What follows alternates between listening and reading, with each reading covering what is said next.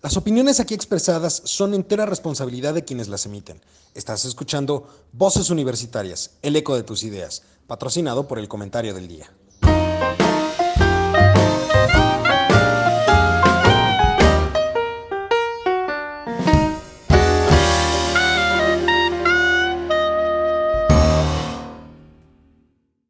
Hola, ¿qué tal? Ya estamos en este su programa Voces Universitarias. El día de hoy eh, un programa especial, eh, un poquito para sacarnos la espina justamente de lo que nos sucedió el martes pasado.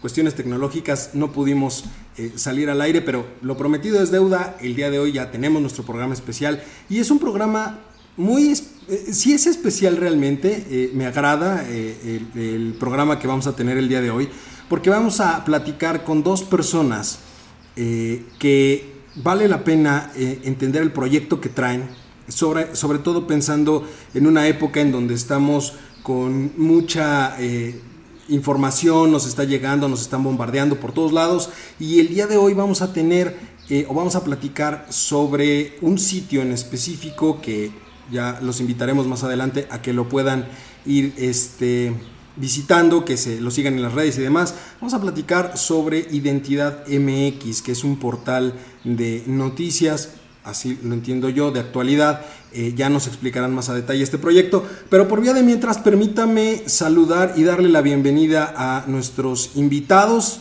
del día de hoy. Eh, vamos a empezar primero con Arcelia Reyes.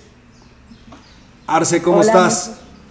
Muy bien, muchas gracias por la invitación. Vero, Eduardo, Jesús, muchísimas gracias para platicar aquí con ustedes.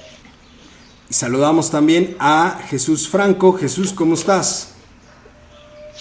Hola, bien, gracias. Y tú, Eduardo, eh, pues mucho gusto, muchas gracias. Hola, Vero, hola nuevamente, Arce. Encantado de estar aquí con ustedes.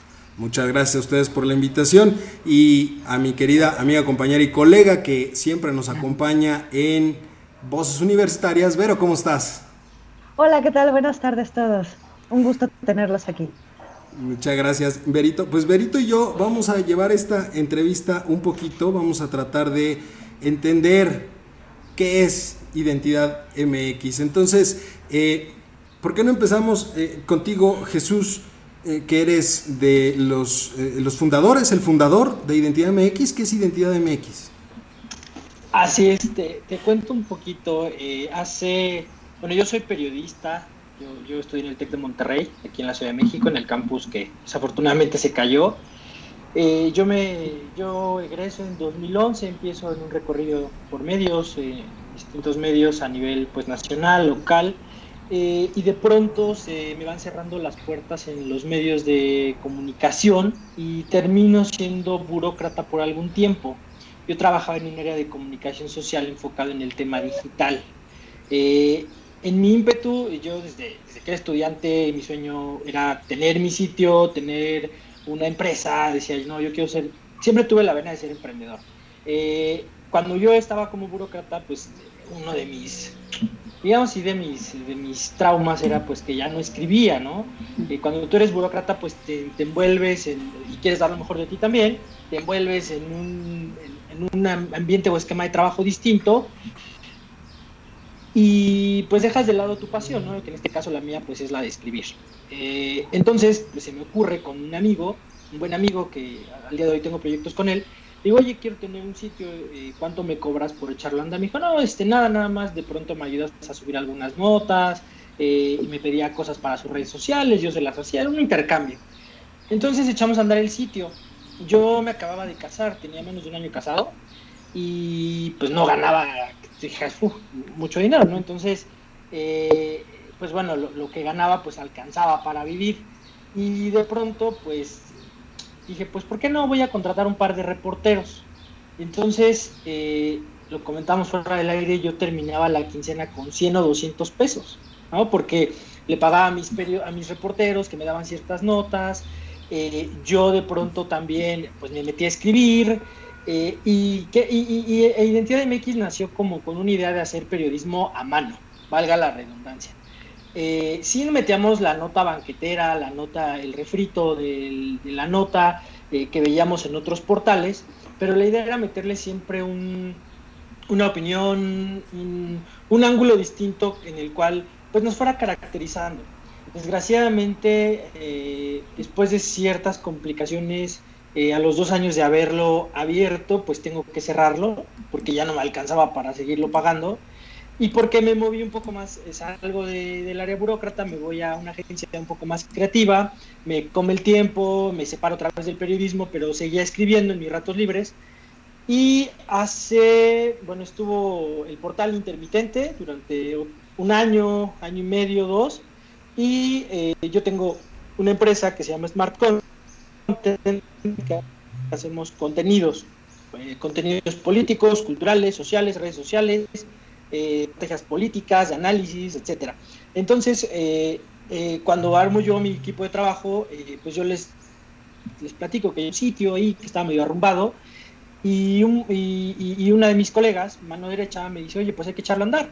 Entonces lo echamos a andar, hace, lo reactivamos hace cerca de año y medio, pero igual estaba intermitente y al final no terminaba por bajar la idea, eh, eh, había días buenos, días malos, y, de pronto, hace cerca de un año, eh, se integra este, a, la empresa Román, Román, Román M. de Castro, y, él me dice, oye, quiero como impulsar el sitio, quiero llevarlo. Le dije, ok. Y entonces le di carta abierta. Y, entonces, platicando, eh, rediseñó, rediseñó y realmente eh, pues llegamos a la conclusión de que queríamos eh, eh, hacer de Identidad MX un torno de alfarero donde se pudiera, donde pudiéramos moldear, pero al momento de moldear tuviéramos que meter las manos, tuviéramos que ensuciarnos. Y de pasar a la información coyuntural del día, el análisis, pues nos dedicamos a hacer un, un periodismo, más bien de Identidad MX, un espacio abierto eh, para la creatividad, la cultura y la política. Eh, no me gusta la palabra independiente eh, porque al final es, es, algo muy subjetivo. Sin embargo, Identidad MX pues sí nace como un medio independiente, no estamos financiados por gobierno, es un autofinanciamiento, es un proyecto que, que está cuajando, pero sí, pero, pero en, el, en el sitio se plasman voces de, de jóvenes que son plumas que a veces, como decía Arce, son plumas desperdiciadas. Y son plumas que muchas veces se quedan en las promesas y que no siempre tienen esta oportunidad de entrar en una casa editorial o en un sitio, eh, pues porque simplemente no tuvieron la suerte, al editor no le caíste bien. Entonces aquí lo que, hicimos fue es justamente, estudiantes. Perdón que, te interrumpa, que es justamente, digamos, una de las bondades, aunque bien mencionas que no te gusta mucho llamarlo independiente, pero pero es una de las grandes bondades de, ese esquema, ¿no? Que en un momento dado tú le permites a, ciertas eh, plumas, como bien lo dices, ¿no? Que se acerquen y que tengan ese, ese exposure que a lo mejor eh, se ve muy lejano, ¿no? O sea, aquel eh, que quiere ser periodista y que dice, bueno, pues para que a mí me publiquen a lo mejor en El Economista, en El Financiero, en Expansión, o sea, en esas, ya Milenio, ¿no? Algunas de esas grandes casas, pues sí lo, sí, sí, sí lo ven complejo y sí lo ven complicado. Y, creo que esta es una excelente eh, eh, plataforma ¿no? de impulso, un trampolín para, para esas nuevas, nuevas plumas que van saliendo. Es justo le diste al clavo.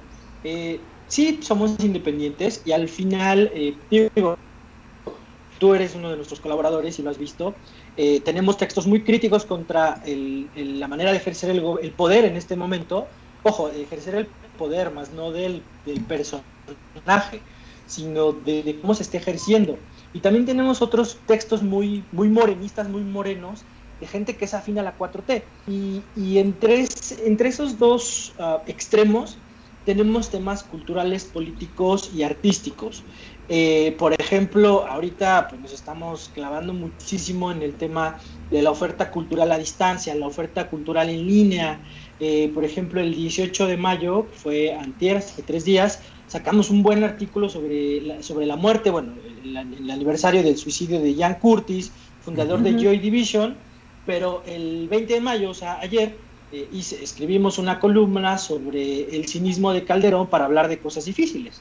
¿No? Y antes de eso, eh, pues nos aventamos también una reseña sobre la ciencia y el amor en la misma cama. pongo esto de ejemplo porque al final, ay, después terminamos hablando ayer también de un tema de biopolítica, porque al final son, son textos o son, eh, son, son, son relatos que muchas veces quienes los escriben eh, no tienen esa ventana porque dicen, no, es que ese tema es muy denso, no, ese tema es, ah, es muy mainstream, muy cliché. No, a ver, eh, al final a mí cuando Román, quien es el, el editor, quien lleva esto, pone esos temas sobre la mesa, me dice, es que no estará muy malo, le dije, a ver, no hay tema mal, hay maneras, maneras malas de abordar el tema. Claro, o sea, puede ser el tema más eh, eh, denso del mundo, pero la forma en la que lo cuentas, la forma en la que lo explicas, ¿no? Eh, es, es, lo que le va a dar lo atractivo o finalmente lo va a tirar, porque también es obvio que muchas veces, digo, uno que está un poquito metido en este tipo de cosas, pues tratas de ver, tratas de, de, de, estar al día, y hay, hay, temas donde dices, híjole, es que ya se ha dicho tanto de este tema que lo que cuesta trabajo es, es encontrarle justamente por dónde, ¿no? Pues sí, pero las perspectivas de la gente son completamente diferentes. O sea, y yo creo que en eso está. Tú ves una cosa por lo redondo, mientras otro lo ve por lo cuadrado, y otro lo ve de otro lado, y otro por arriba, ¿no? Entonces, hay diferentes, diferentes visiones sobre un mismo tema. Hay muchísimas cosas que abordar.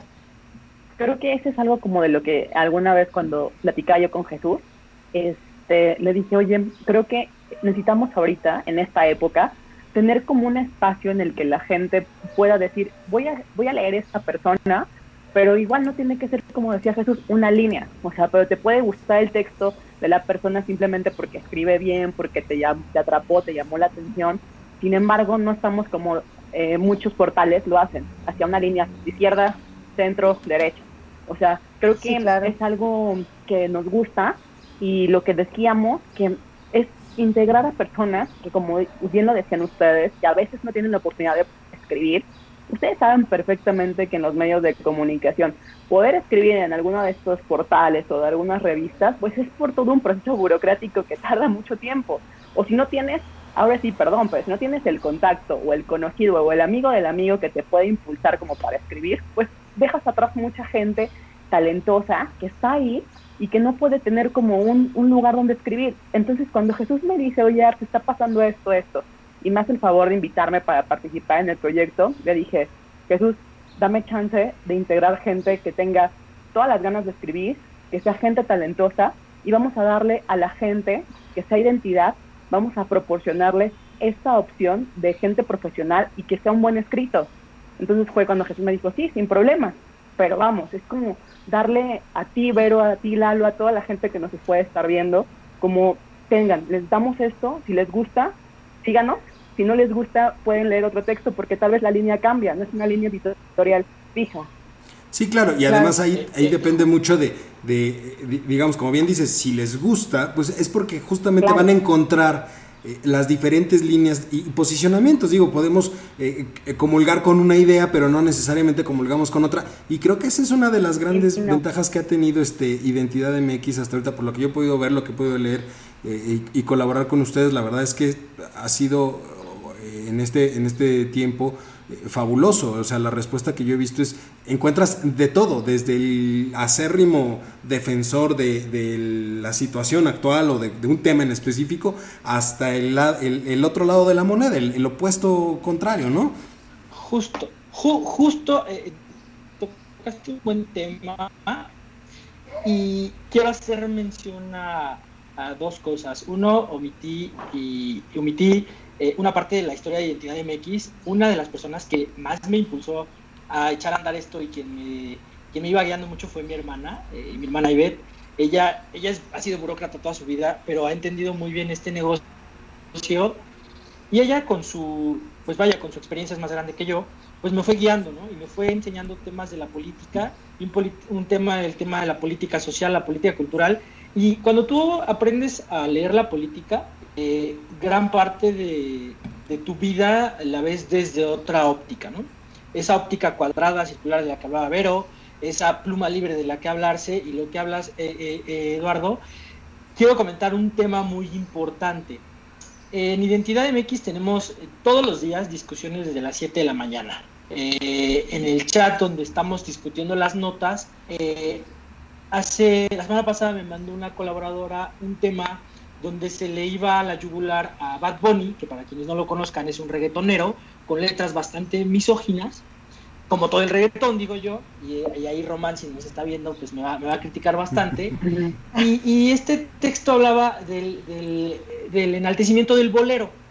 Podría resultar un tema bastante tonto o bastante pues, el bolero. Y entonces yo, yo, yo, yo cabecé la nota bolero, el género que lucha contra la misoginia de Johnny Scooty y Bad Bunny.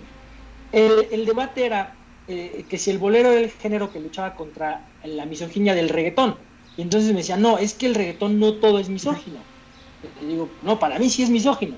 Y bueno, a mí me gusta, por ejemplo, Tego, Tego Calderón, que es un gran reggaetonero y quien inicia el reggaetón, pero, pero no se me hace misógino.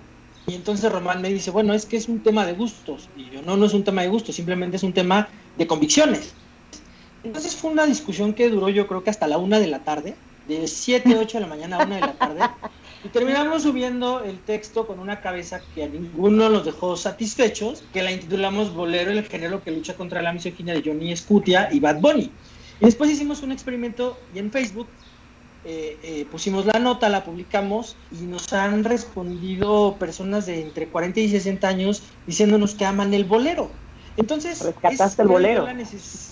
Ajá, es la necesidad, creo yo, de traer temas tan triviales pero que al final a mucha gente le puede resultar un... A ver, este tema se puede ver desde un aspecto cultural, antropológico, sociológico, de género, político, si lo quieres ver, porque dos grandes reggaetoneros como Tego Calderón y, Residente, pues lograron que un gobierno como en Puerto Rico, pues se cayera, ¿no? Entonces, eh, es ver el tema desde, desde muchas perspectivas y, y lo, a lo que voy es de que Identidad MX es un sitio tan abierto, tan noble y tan, digo yo, tan, tan, nuestro y tan para todos, que permite este tipo de cosas. Y precisamente cuando Arce, pues yo le cuento el tema, me dice, oye, pues eh, eh, yo, yo tengo muchos amigos que quieren escribir, pero no saben dónde o no tienen dónde.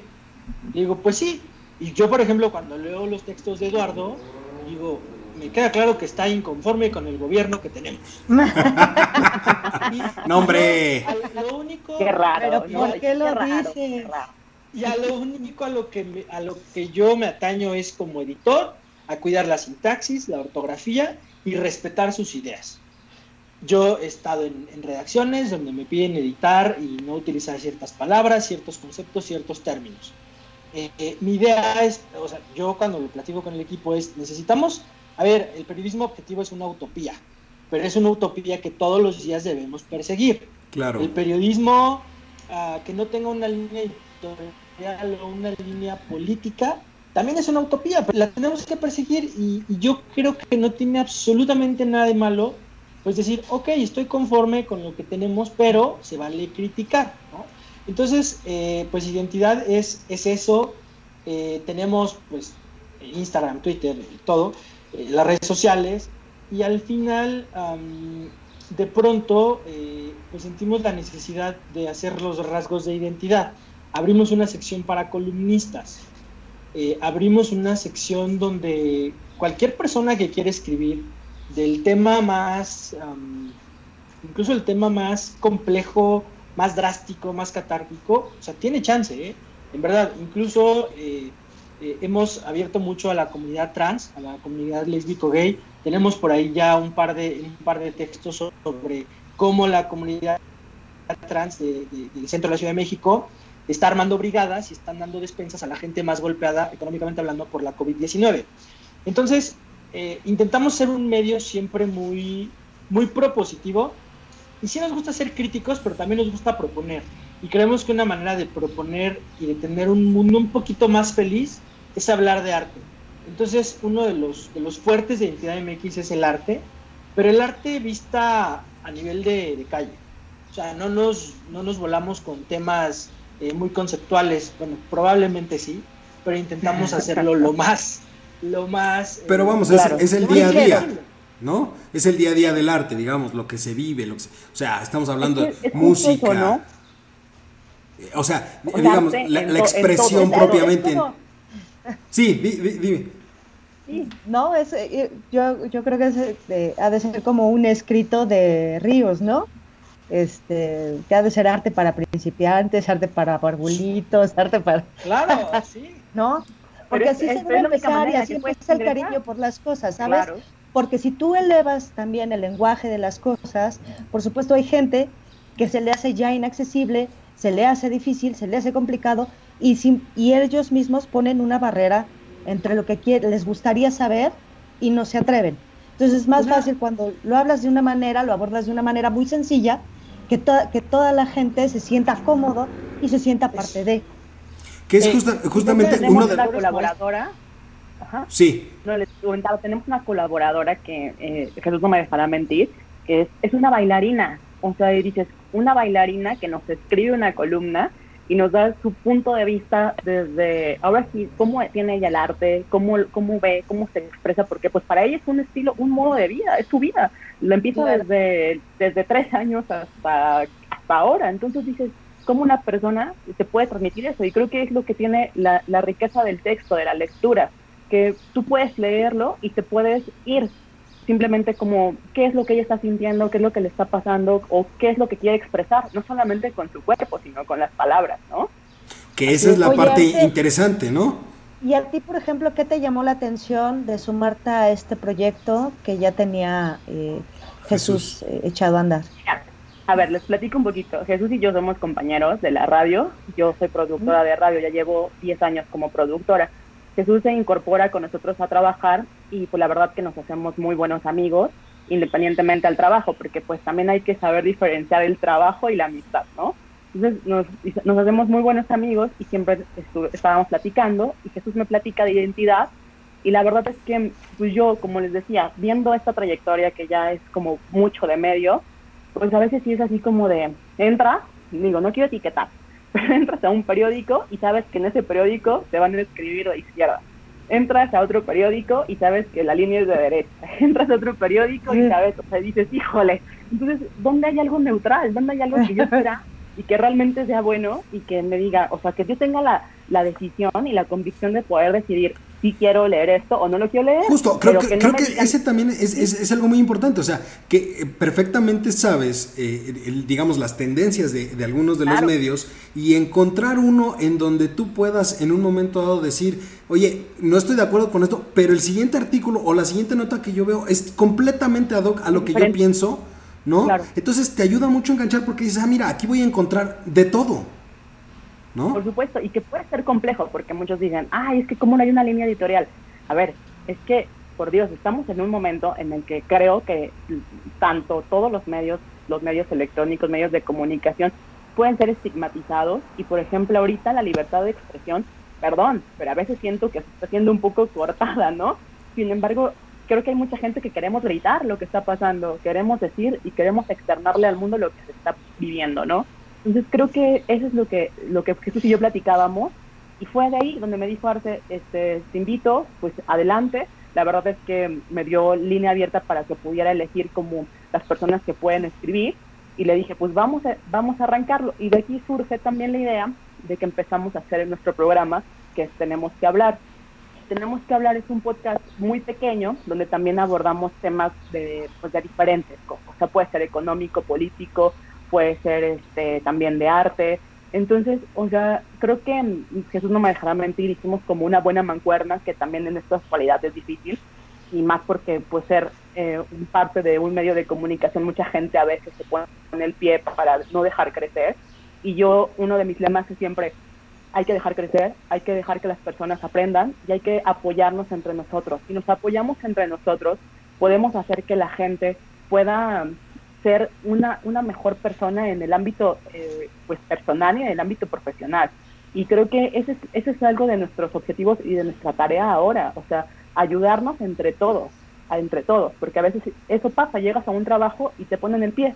Y creo que eso es algo que eh, Jesús y yo logramos, que independientemente de que trabajamos y que nos vemos todos los días de cinco y media de la mañana hasta las 11 y luego seguimos platicando, pues la verdad es que tenemos una muy buena amistad y ahí fue donde se inició todo esto de que yo me ingresé con él. Y, justo, eh, justo, eh, pues e, esa es, esa es la idea de identidad. Que haya una democracia que, digo, hay que hablarlo también en términos muy estructurales. Cuando tú tienes una organización que es horizontal eh, o vertical, eh, siempre vas a encontrar donde se rompa esta horizontalidad o esta verticalidad. Nosotros en, en identidad, desde que nace esto, yo, o sea, yo intento como ponerme a la, a la par, ¿no? O sea, ser horizontales entre todos, todos tenemos las mismas responsabilidades, todos tenemos el mismo pues, interés en que el proyecto crezca. Eh, eh, la idea de, tener un, sitio, pueden decir, bueno, es, uno más, ¿no?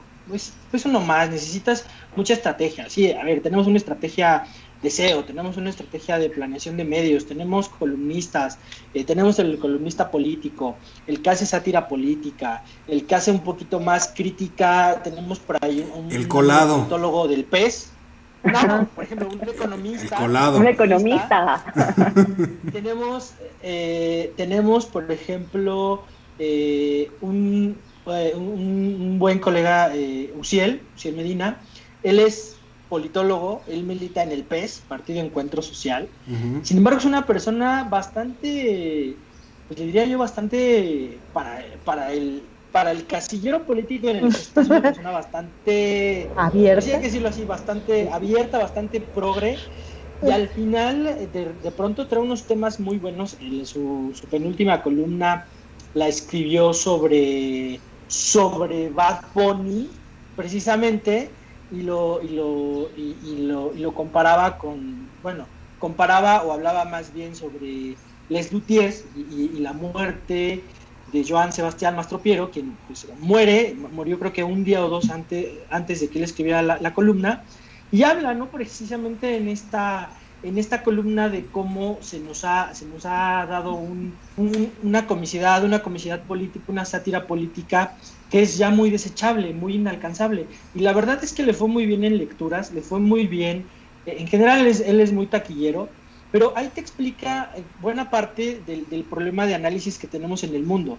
Que hoy en día, pues no es que seamos capitalistas ni consumistas, simplemente nos gusta todo lo que es inmediato, nos gusta todo lo que es... Mm, todo lo hay, que hay, una cultura de inmediatez.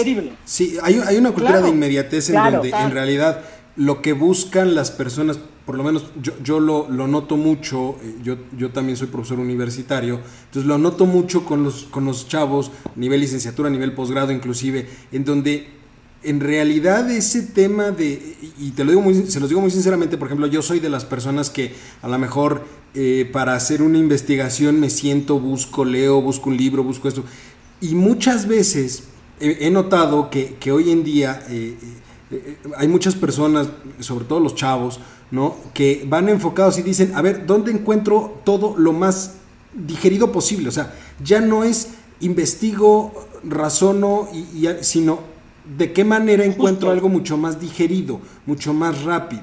¿no? Entonces, esa cultura de inmediatez también mm. ha hecho que se modifiquen, o por lo menos yo así lo siento, y, trato también yo de, hacerlo en su momento, modifica mucho la idea de cómo tratar en un momento dado de, dar las cosas o de tratar de, de, entender las cosas. Si uno quiere transmitir una idea, tiene que hacerlo lo más sencillo posible. O sea, se los digo desde, desde muy, mi perspectiva muy personal, pero, por ejemplo, si, a mí me dicen, ahorita eh, vamos a echarnos una discusión sobre el, tema este que trae el presidente de si debe, debemos de fijarnos en el, en el crecimiento o en el bienestar. Híjole, detrás de eso hay una teoría económica brutal y aquí nos podría, me podría yo pasar horas hablando de eso y a lo mejor no me entiende nadie, ¿no? Y eso también obliga a que si quieres hablar de eso, pues tienes que hacerlo más digerible. Claro.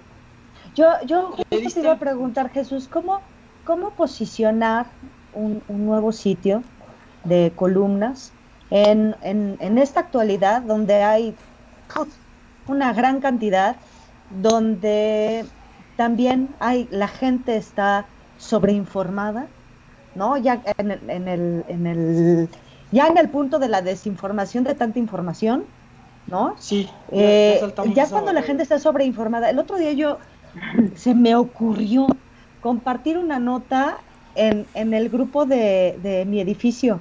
Uy, bueno, apenas lo puse y así, no, no comparten ya más notas, qué horror, terrible. Entonces, ¿cómo, cómo hacer para posicionar este sitio independientemente de sus pasiones que son eh, no solamente legítimas, sino auténticas y con, con una muy buena intención? Hay, hay, varios, hay varias alternativas. La primera, pagar publicidad, que en este momento no estamos en esa en esa en esa en ese punto del negocio. La patria está eh, pobre ahorita. Segundo, sí, hay, hay, que hay que ahorrar. No hay presupuesto, no hay eh, presupuesto. Hay un tema, necesitas tener una planeación editorial. Eh, tenemos otro compañero en el equipo, Eric, Eric Berry, él nos ayuda a hacer mucho esta inteligencia de contenidos. Él eh, se fija mucho en las tendencias y con base en las tendencias tienes, siempre tienes que escribir uno o dos artículos que les llamo yo cliqueros. Necesitas artículos que te generen visitas. Eso hay que decirlo, es así. La cosa es así.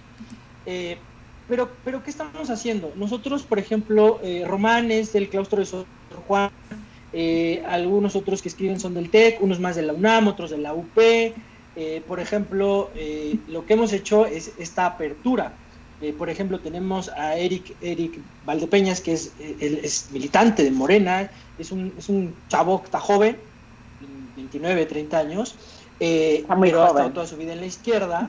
un pequeñín. Pero les decía, por ejemplo, también tenemos a Uciel, que es del PES, y tenemos, por ejemplo, nosotros que somos periodistas, eh, pero también tenemos a una doctora en diseño, pero también tenemos, a, lo que voy con esto es que uno, la, la, la, diversidad de voces y de plumas que le metas a tu sitio te va a ayudar a generar redes de contacto, de lectura. Es decir, Eduardo su columna la comparte con gente de la UP y a su vez los de la UP a lo mejor con los de más economistas que forman parte de alguna academia o de alguna barra. Acá, por ejemplo, pues en los grupos de periodistas compartimos nuestros textos en nuestras redes sociales. E, esa, esa, diferencia de redes, o sea, si tú no te encasillas en un, en un lector, en dos lectores o, en un perfil de lector, ¿qué logras? Que tu texto sea más fácilmente, eh, eh, no viralizable, sino transmisible. Es decir, que llegue tu texto a diferentes, a diferentes eh, sectores de la población, tanto cultural como económica como académica. O sea, académica me refiero en la formación.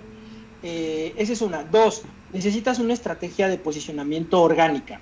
Es decir, el, uso de palabras clave, el famoso SEO, el Search Engine Optimization, necesitas, necesitas una estructura y necesitas una estrategia.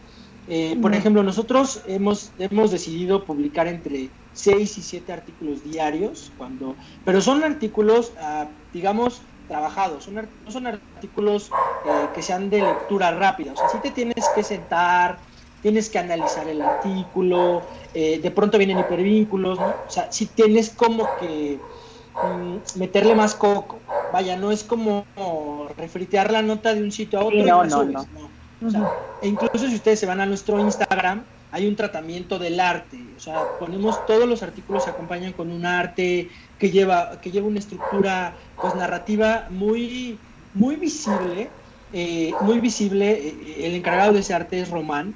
Román la verdad es que lo hace muy bien. Eh, necesita siempre gente creativa, gente joven. Y en la mañana precisamente él y yo teníamos una discusión ahí un poco ontológica sobre, sobre el maestro y el aprendiz, y citaba Platón, etcétera. Y este tipo de discusiones siempre con tu equipo son las que te, pues, las que te fortalecen, ¿no? El escuchar y, ya para cerrar este tema del posicionamiento, eh, tienes que ser muy responsable en tus redes sociales, meterles mucha estrategia a las redes sociales, de pronto pues invertirle un poco en, pauta para ganar seguidores, eh, para llegar a tu público meta, pero eh, yo, sí, yo sigo creyendo que la calidad de los contenidos define mucho el éxito de tu sitio. Si tú tienes un sitio que aunque le inviertas un millón de pesos al mes, no tienes un contenido bien hecho, no tienes una red de colaboradores eh, bien estructurada, no vas a tener nada. O sea, realmente vas a estar tirando tu dinero a la basura. Y después también es variar, variar los formatos. Cuando Arce me dijo del podcast, yo dije, no, pues que el podcast ya tiene como este, 10 años, no, ya, eso ya pasó. De repente lo empezamos a hacer, se viene la pandemia y ¡pum! Todos están haciendo podcast. Entonces, si es ese tema de adelantarte mucho, de adelantarte mucho a las tendencias, y de volver a lo básico. A ver, hoy en día hay internet, no ha desaparecido la televisión, hay internet, tampoco ha desaparecido la radio. ¿Por qué? Porque son los formatos más fácilmente que tú te puedes llevar. O sea, todos nos subimos al coche y antes de que conectes el, teléfono, escuchaste la radio y si hay algo interesante, le dejas. Es un poco la idea de Arce, la que, tenía de, hacer, de volver a lo artesanal.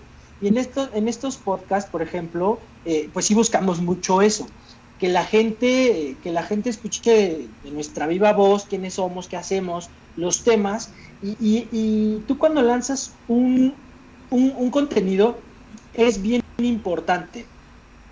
Tú lanzas tu contenido, muchas veces el periodista dice, ah, yo porque soy periodista súper reconocido, ya, ¿no? O sea, va a llegar solo a mí este, los anunciantes, los productores. No, no, no, a ver Tú cuando lanzas un contenido debes de saber cómo va a vivir en Facebook, cómo va a vivir en Twitter, cómo va a vivir en Instagram, si vas a hacer un video para YouTube, si vas a hacer un video para IGTV. Es decir, necesitas pensar en los formatos que le permitan a tu, a tu sitio sobrevivir en, una, en un ambiente donde hay una vorágine tremenda. Sí, claro, porque también a fin de cuentas ahí tienes que convivir mucho y entender quién, quién está en cada uno de los canales que es un poco lo que nosotros hemos vivido aquí en Voces Universitarias. Digo, apenas eh, a principios de este mes, nosotros cumplimos 10 años de la primera emisión de Voces Universitarias, que estaba, estábamos haciendo ahí un poquito de memoria, eh, el doctor Juan Araque y yo, que somos las dos personas que llevamos este, los 10 años o que empezamos con el proyecto, eh, empezamos, yo empecé a los 10 años con el proyecto, entonces hace ah. era yo muy chiquito, era yo muy chiquito y lo que pasa es que era yo muy inteligente, me lo hacía mi mamá desde, desde niño, súper dotado, entonces a los 10 años que empecé yo con este rollo. Eh, era un niño con barba. Sí, bueno, eran dos, tres pelitos, pero, pero el, tema... Bueno, ya X, eso, tus deficiencias... Espérate, estamos hablando, no, no, no me molestes Verónica, estamos hablando... Entonces, 10 años en donde hemos tenido que ir migrando y, hemos tenido, o sea, al, día de hoy, el programa, nunca pensé, y le soy sincero, hace 10 años que empezamos con esto, que empezamos en, en, radio, nunca pensé que el programa hoy, 10 años después, uno, siguiera vivo, dos, que estuviéramos en plataformas ahora de este estilo. ¿no? Porque surgió como una idea entre profesores, o sea, dijimos, ¿por qué no hacemos esto? Vamos a platicar desde una perspectiva universitaria, o sea, no, no solamente lo dejemos a manos de el experto que está allá afuera. Su opinión es muy válida, pero ¿qué crees? Detrás de eso hay una formación. Y nosotros somos los que estamos dando esa formación a fin de cuentas como catedráticos. Entonces, vamos a dar también nuestro punto de vista de las cosas, ¿no? Y surge la idea. Exacto. Y 10 años después, o sea, es un programa y, lo platicaba yo con Vero, con Carlos y, con el doctor en su momento, decía, pues ya es que ya no podemos hablar nada más de que somos un programa de radio. Somos un programa multiplataforma que como bien nos escuchan en Spotify, en versión de podcast, nos, nos ven en YouTube, nos ven en Twitter, este, en Instagram, o sea, se tiene uno que, literalmente es adecuarse o morir. evolucionar. Exacto. Claro. ¿Ustedes en qué plataformas están, por ejemplo? Nosotros, Identidad eh, MX. Mira, Identidad MX está en Facebook, está en Twitter, está en Instagram y obviamente el portal que está pues siempre identidad mx.com.mx, pero este el podcast específicamente de Tenemos que hablar lo pueden encontrar ahorita en, en, nuestra, en la página de Identidad MX y en Spotify donde estamos. Pero Lalo dijo algo muy, muy, muy, muy bueno, que es hay que evolucionar. Y creo que, como Jesús lo comentaba, no, no, no porque la radio significa que ya va a morir, o, sea, o los medios van a morir, sino creo que hay más, hay que adaptarse, hay que adaptarse a las nuevas tecnologías. Y adaptarse a las nuevas tecnologías significa que tu proyecto siga vivo, y que pueda llegar a cualquier otra parte del mundo que tal vez ni siquiera te imaginabas que podía llegar. O sea, eso es lo que hace que sea eh, un programa en línea, que estés en, todas las plataformas, o sea, llegar a ese lugar donde no te imaginabas. Y creo que es de las grandes ventajas, que a veces la gente luego dice, ay, no, qué flojera. Pero pues oye, podemos trasladar, por supuesto, la radio tradicional y la puedes, tú ahorita la puedes eh, llevar y puedes entrar a Spotify y puedes escuchar un programa de radio como de radio tradicional, pero está en Spotify o sea, no significa que, sea como algo, algo que no va a tener una trascendencia. Yo creo que esa es la gran ventaja, que va a poder llegar a cualquier público. Justo eso que dicen, que decían todos ustedes es bien importante. eh, al hablar de la de, que ser un, un, archivo multiplataforma, perdón, un proyecto multiplataforma, pues ¿qué nos dice? Eh, que te tienes que adaptar a todo lo que se te presente. Claro. Eh, tú no puedes ser un periodista, o sea, si quieres ser un periodista conocido, que tenga peso, no solamente te puedes quedar con tu programa de radio o de tele, debes de abrir tus redes sociales, debes de tener tal vez un sitio de internet, debes de tener todos los canales donde puedas llegar a más gente. Eh, Porque ahí está la sensibilidad a fin de cuentas, ¿no? o sea, el, día a día ya, ya no es tanto en, la calle, porque eso, también es algo muy interesante. Las tecnologías nos han modificado eh, totalmente la, dinámica. O sea, anteriormente el día a día estaba en las calles porque pues no había un celular y todo se daba en el restaurante, en la comida, en la calle, ¿no? Y ahora, pues es estar consultando la red social, la plataforma, eh, ¿no? Claro, es como voces universitarias. Tal vez no lo ves en vivo, pero lo puedes escuchar eh, cuando tengas un poco de tiempo, tal vez en la noche. Lo mismo con, con tenemos que hablar. O sea, si no nos, si no está como, no lo ves al momento, pero tú, tú te vas organizando en tus tiempos. Tú dices, ¿sabes qué? Ahorita tengo un, momento de poder escuchar algo y buscas programas que en verdad te den algo que sea de calidad. Igual dices, ay, qué flojera, como decías, un programa más o un, o un portal más. No, esa es la, esa es la gran diferencia, ¿no? Como darle a la gente esa gran diversidad y, la, el poder de decidir y de elección, o sea, de, oye, tú que estás ahí, puedes escuchar esto y puedes no escucharlo, porque también se vale, obviamente, ¿no? Eh, justo es, eso. Eh, yo creo que el éxito de muchos sitios de hoy es hacer un contenido portable. ¿A qué me refiero con portable? A que tú te tomes el tiempo para descargar la imagen, descargar el video o incluso compartir la liga a través de la cual eh, pues tú o sea, se la pases a tu amigo, a tu primo, a tu vecino, y hoy encontré este artículo que es muy bueno, ahí te va, te lo regalo, te lo doy, ¿no? Ese es, ese es el éxito con los contenidos que te puedes llevar a tu casa. Y, fíjate que... puedes ver bueno, y también mientras no sean una pesadez, ¿no? Porque si me vas a pasar una cosa... sea terrible. O sea, por ejemplo, yo escucho sus podcasts, la verdad, y me encantan porque tienen una manera muy ligera de abordar los temas. Muy dinámica. Y este, muy dinámica. se me hace muy agradable, ¿no? Justamente, yo acabo de escuchar el último que tuvieron una entrevista con una persona de España, si mal no recuerdo, ¿no? Ah, con Andrea Rodríguez, claro. Entonces, también, por ejemplo, es, eso es una cuestión muy interesante. O sea, estaban hablando de la situación de la pandemia en España y, y es donde, oye, hoy en día, eh, o, lo pensábamos de, de, cierta forma, decíamos, oye, lo que pasa es que en un momento dado pues lo que importa es lo que sucede aquí en México y muchos dirían, pues, a mí que me importa lo que sucede en España. Pero oye, ya no hay eh, fronteras, lo podríamos decir de alguna forma. Entonces, hay gente de España, españoles que viven en México, que les interesa saber cómo están las cosas allá y poder hablar de, viva voz con personas así. Dices, oye, qué fabuloso, ¿no? Y son los contenidos que se pueden ir agregando. Yo lo he visto, por ejemplo, con las columnas que hemos hecho eh, del comentario del día acá con voces universitarias el simple hecho de haberle puesto el audio a las columnas, también, o sea, a mí me lo han dicho alumnos, profesores conocidos, me lo han dicho, oye, es que es padrísimo porque a veces yo no tengo el tiempo de sentarme a leerlo, pongo el audio y en el transcurso en el que voy en el carro, en el que hago una cosa o algo, escucho el audio, fabuloso. Y como bien dice como Jesús, las mujeres, que si tienes la capacidad de poder escuchar y de poder hacer mil cosas a la vez, está increíble, ¿no? sí, pero uno que no tiene esas habilidades desarrolladas, ¿verdad? Está, este, está padrísimo. ¿No? no, la verdad es que de verdad yo aprecio muchísimo la ligereza que ustedes tienen Muchas gracias. Es muy dinámico y aunque no sea una buena noticia lo que estén diciendo, termino siempre como una, como con una sonrisa, ¿no? Oigan, aquí nada más de, volada, perdón. Muy fresco, este, muy fresco, esa es la palabra. Tiene frescura. Tenemos comentarios eh, en, la, en, en, YouTube. Eh, nos manda a saludar María Fernanda Valdés Figueroa, Eric Berry y también nos pone aquí un comentario Elizabeth Lozano.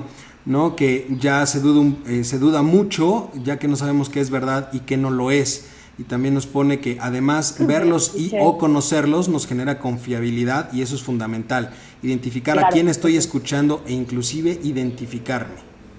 Para Elizabeth le puedo dar un, un, mensaje. Elizabeth, por favor, escucha nuestro podcast de Tenemos que hablar, donde, donde platicamos sobre las fake news, para que sepas más o menos ¿qué, eh, ¿qué puedes saber acerca de una noticia que te llega? Porque eso lo platicábamos en el programa. Eh, que, o sea, te llegan ahorita a tu celular, cuando estás en grupos, miles de noticias. ¿Cómo sabes si es falsa? ¿Cómo sabes si es real? O sea, la verdad es que los atascan, como dice Vero, cuando por eso le dijeron, yo creo que en su en el chat de su, de su no mandes Casi me. Porque, sí, claro, porque la gente ya a veces está fastidiada de recibir noticias falsas. Entonces, por favor, Elizabeth, escucha nuestro podcast que tenemos que hablar donde hablamos de las fake news. Y, y justo, justo eso, sí. justo eso que dicen de las fake news y de la infodemia y que ya, o sea, tenemos una sobrepoblación de información, nos bombardean, nos bombardean. Lo que buscamos nosotros, con, nosotros mucho con el podcast es tomar un tema, desmenuzarlo en 10, 15 minutos, hacer 3, 4 preguntas muy directas, entablar una conversación muy ligera. Por ejemplo, eh, platicamos hace eh, semana y media con Nicolás Cuellar, fundador de Dharma Books, una editorial independiente, y la verdad es que, bueno, ahí nos saltamos como media hora, pero porque el tema lo ameritaba. Al final, eh, pues imagínense una, una eh, editorial independiente. Editorial independiente. Viviendo en la pandemia. Ya de por sí traen un déficit y traen un problema ahí para vender. Pues imaginémonos ahora y pues resulta que, no les está yendo tan malo, que al menos pues ellos siguen, siguen en pie, ¿no? E, esa es una. Y la otra, eh, Elizabeth, lo que decía de, las fake news y de que la gente conozca a quién habla, a quién escribe, es bien importante. ¿Por qué? Porque hoy, por ejemplo, si uno entra a Twitter, tú vas a ver, vas a ver comentarios, vas a ver perfiles que dices, bueno, ¿y este quién es, no? Y resulta que es un bot, que son personajes creados para ciertos fines políticos, sociales o culturales. Entonces, aquí creo que, que vuelve, volvemos a lo básico, face to face, ¿no? Cara a cara. Vamos a conocernos, vamos a platicar. Y me parece que en, este tiempo de pandemia me ha pasado mucho que eh, me ha tocado ver más, ver más personas a través de Zoom a través de Zoom que, que, lo que las veía eh, cara a cara, ¿no? Entonces también la tecnología nos ha servido para acercarnos, aunque hay una pantalla por medio, sí, eh, creo que sí nos ha servido para, para entendernos y para decir, mira, esta es mi cara, este soy yo, y a lo mejor te da, te abres un poquito más cuando tienes una cámara, ¿no? Bueno, es, depende del efecto que tenga la cámara. Y eh, pues sí tener muy, muy claro que muchas de las, de las noticias falsas titulares exagerados, ¿no? Eh, vemos ahí este, fotografías que no corresponden, son, muchos, muchos elementos que, bueno, eso ya será, este, puede ser otro tema, pero, pero hoy en día sí me parece que dar la cara, que la gente nos conozca, eh, que conozca a quien escribe un artículo, un texto, pues es primordial para que, pues para que la gente confíe más en ti, ¿no? Eh, no sé, yo, por ejemplo, en, alguna, en mi cuenta de Twitter de repente veo gente que digo, ¿este quién es? Tiene 100 mil seguidores, pero tú le ves la cara y dice que tiene familia, que tiene esposo o esposa, que tiene amigos, pero no existe, o sea, son personajes inventados, eh, son alter egos que pues, sirven para temas pues más políticos, ¿no? Y hoy en día sí siento que es cara a cara, hay que vernos, hay que, retomar esa conversación. Oigan, y justamente en, este sentido, yo, quisiera preguntarles, eh, ¿cuál es la visión? O sea, eh, se lo preguntaré desde, los dos, desde las dos perspectivas. ¿Cuál es la visión o hacia dónde piensan o ven dirigido Identidad MX y hacia dónde ven dirigido propiamente ese espacio conjunto que tienen ustedes que es Tenemos que hablar? Pues mira, yo creo que eh, ahorita se ha logrado con, como con este trabajo un gran equipo en identidad y como decía Jesús, o sea, todos, todos siempre hay que formar eso, ser parte de, de un equipo no por, eh, no por categorías, no por, sino porque te sientas familia.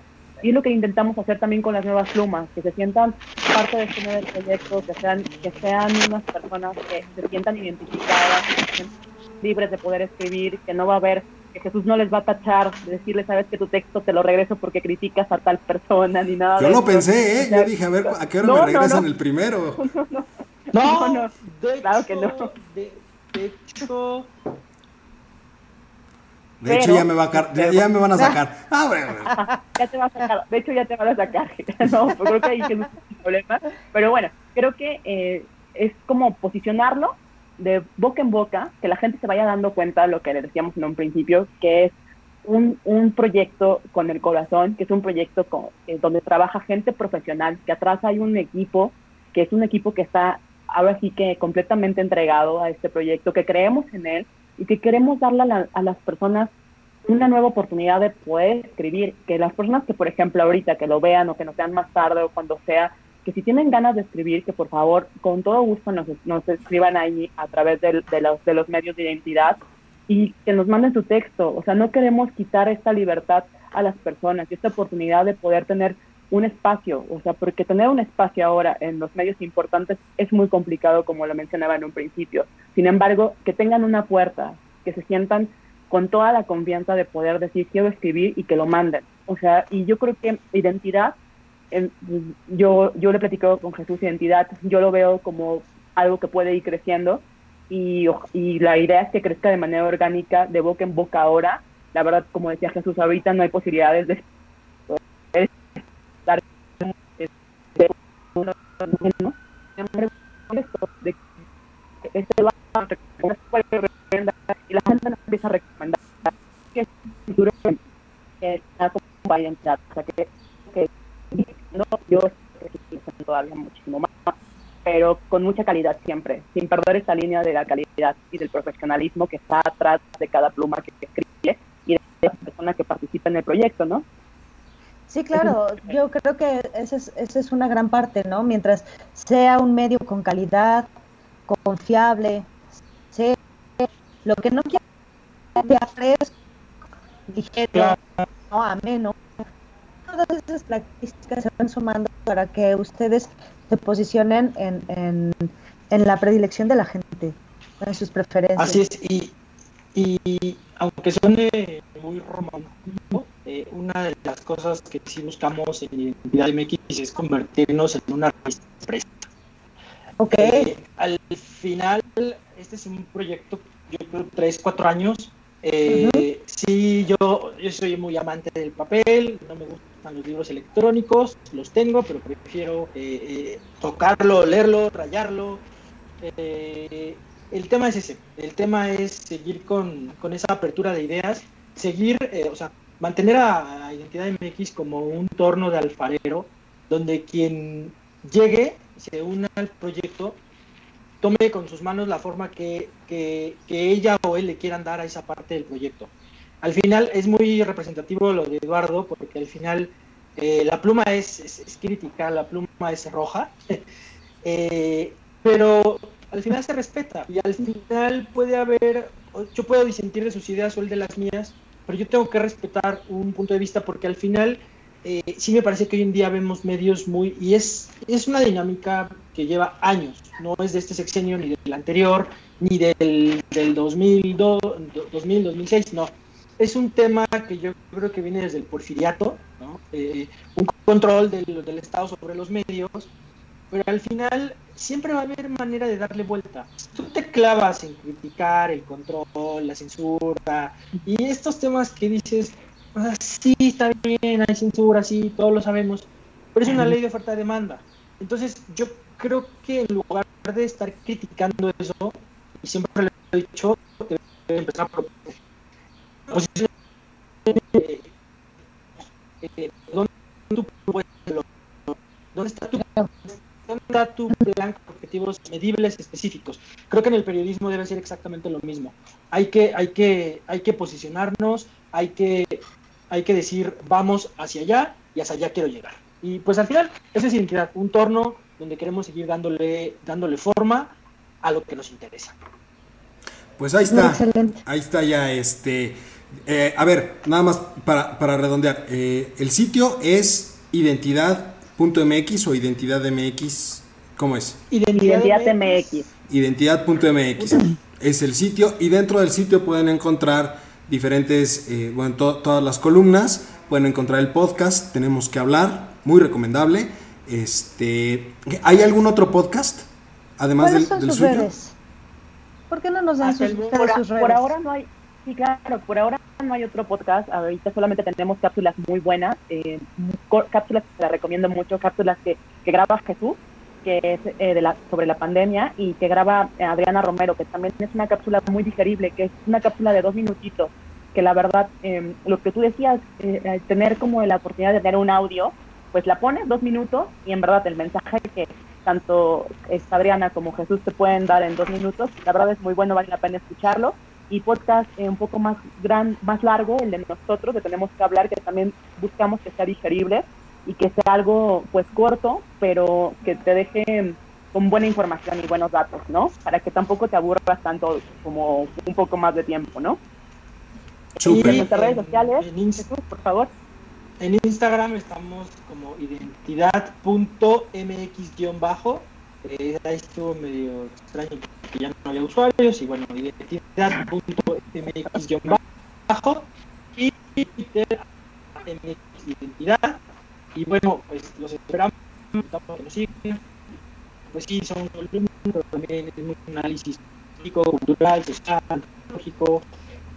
Quien quiera pues, pronto ahí aventarse un, un palomazo, pues bienvenido, recibimos su texto, se evalúa y listo, ¿no? Ya, sí. Digo, siempre hemos recibido textos por, por Facebook que hemos tenido que batear eh, por un tema pues de, de calidad de calidad, más de calidad, cosa, claro. ¿no?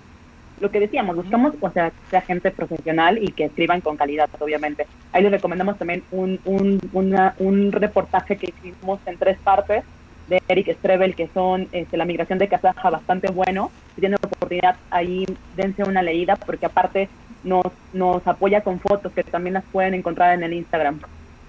Excelente. Para que, para que se puedan olvidar un poco de esta pandemia en este tiempo. Se trasladen a Kazaja, por favor. Súper. Pues este, pues de todas maneras, en, aquí en, en, en los comentarios de, de, del en vivo les vamos a dejar las redes de Identidad MX, por supuesto también las redes de Arce y, y de Jesús. ¿No? Y en verdad, pues Arce Jesús, muchísimas, muchísimas gracias. No, gracias el, el, ustedes, ustedes lo saben, el tiempo es ingrato en este tipo de cosas. Digo, podemos pagar una hora más, pero, pero no, ahorita la patria está, ahorita la patria está pobre, ¿no? Entonces, este, muchísimas gracias a ambos. Martes, escuchen voces universitarias en vivo los martes, por favor no se lo pierdan y gracias a ustedes en verdad por invitarnos. Este, en verdad, Lalo, en verdad, pero es un honor poder estar con ustedes y pues nosotros muy felices de platicar con ustedes. Muchísimas gracias, muchísimas gracias a ustedes por aceptar la invitación, por estar aquí con nosotros, por explicarnos todo esto y mucho éxito. Gracias, Vero, gracias, Lalo. Muchas gracias, Muchas gracias a ustedes, cuídense.